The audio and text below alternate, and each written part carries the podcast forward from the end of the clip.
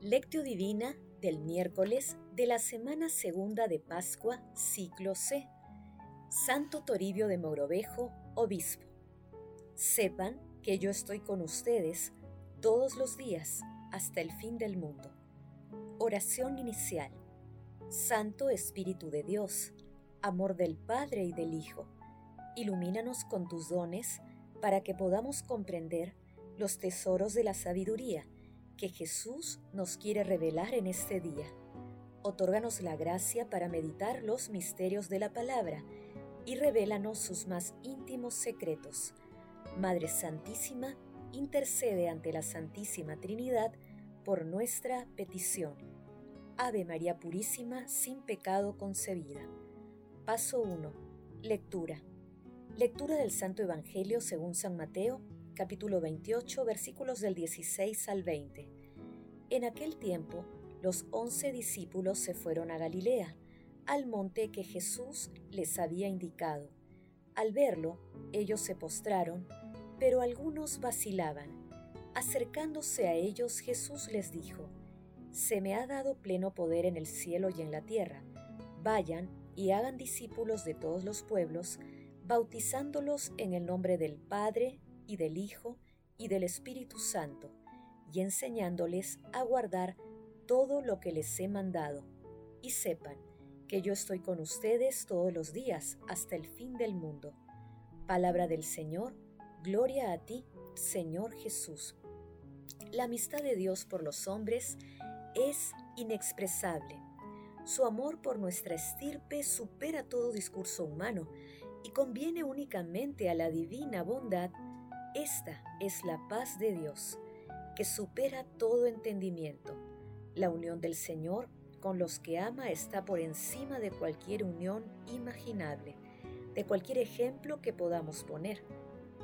En este maravilloso tiempo pascual, camino a Pentecostés, celebramos la fiesta de Santo Toribio de Mogrovejo, obispo de Lima, siendo laico de origen español y licenciado en leyes fue elegido obispo de Lima, donde inflamado por el celo apostólico, visitó a pie varias veces la extensa diócesis, acompañó a la feligresía que se le encomendó, fustigó en sínodos los abusos y escándalos en el clero, defendió con valentía la iglesia, catequizó y convirtió a los pueblos nativos hasta que finalmente en Saña, Perú, descansó en el Señor en el año 1606.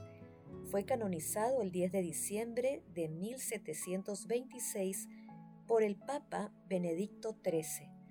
El pasaje evangélico de hoy es el último texto del Evangelio de Mateo, denominado Aparición en Galilea y Misión Universal. Jesús señala un monte para el encuentro, en ascensión simbólica, como cuando proclamó su reino en el Sermón de la Montaña. Jesús toma la palabra afirmando la plena autoridad que ha recibido de Dios Padre y envía a sus discípulos a la misión universal. Jesús indica a sus discípulos que bautizaran invocando al amor trinitario eterno, inaugurando así el tiempo de la Iglesia que confía a sus apóstoles. Además, asegura la profecía de Isaías, capítulo 41, versículo 10. Yo estoy contigo, no te angusties, que yo soy tu Dios, te fortalezco y te auxilio, y te sostengo con mi diestra victoriosa. Paso 2. Meditación. Queridos hermanos, ¿cuál es el mensaje que Jesús nos transmite a través de su palabra? Sepan que yo estoy con ustedes todos los días hasta el fin del mundo.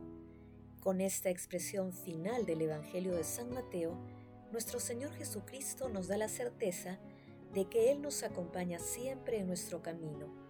Él no busca imponer su presencia, Él desea que aprendamos a buscarlo. Nuestro Señor Jesucristo está en el rostro del enfermo, del pobre, de la persona desvalida, en el preso, en el inmigrante y en todas las personas que sufren. Estos son los rostros que en el último día revelarán el rostro maravilloso de nuestro Señor Jesucristo. Hermanos, desde nuestro corazón respondamos, ¿estamos nosotros con Jesús como Él está con nosotros?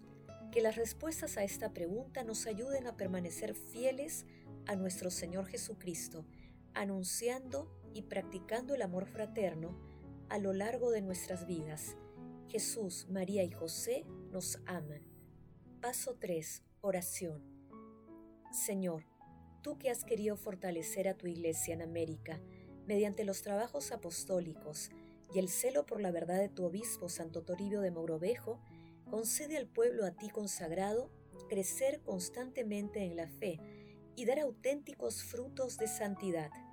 En este camino de la Pascua de Resurrección a Pentecostés, te bendecimos y alabamos por la semilla de fe que Santo Toribio y tantos otros misioneros han sembrado y cultivado con su precioso testimonio de entrega y de servicio en nuestro continente y en el mundo entero. Amado Jesús, ayúdanos a reconocer tu presencia en todo momento, para que impulsados por el Espíritu Santo vivamos en una permanente acción de gracias a Dios Padre, que te ha enviado a nosotros. Amado Jesús, tú que estás sentado a la derecha de Dios Padre, alegra con la visión de tu rostro a nuestros hermanos difuntos. Madre Celestial, Madre del Amor Hermoso, intercede ante la Santísima Trinidad por nuestras peticiones. Paso 4. Contemplación y acción. Contemplemos a nuestro Señor Jesucristo con un texto del cardenal Giacomo Piffi. Sepan que yo estoy con ustedes todos los días hasta el fin del mundo. Es una frase de una sencillez absoluta, pero bajo cierto punto de vista es el centro y el sentido de todo el evento cristiano.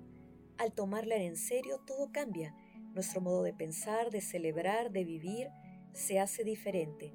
No es una expresión retórica, como cuando se dice que los héroes de la patria, los gigantes de la cultura y de la ciencia, los grandes filántropos, viven eternamente en medio de su pueblo, lo que en el fondo es una manera amable de decir que están muertos.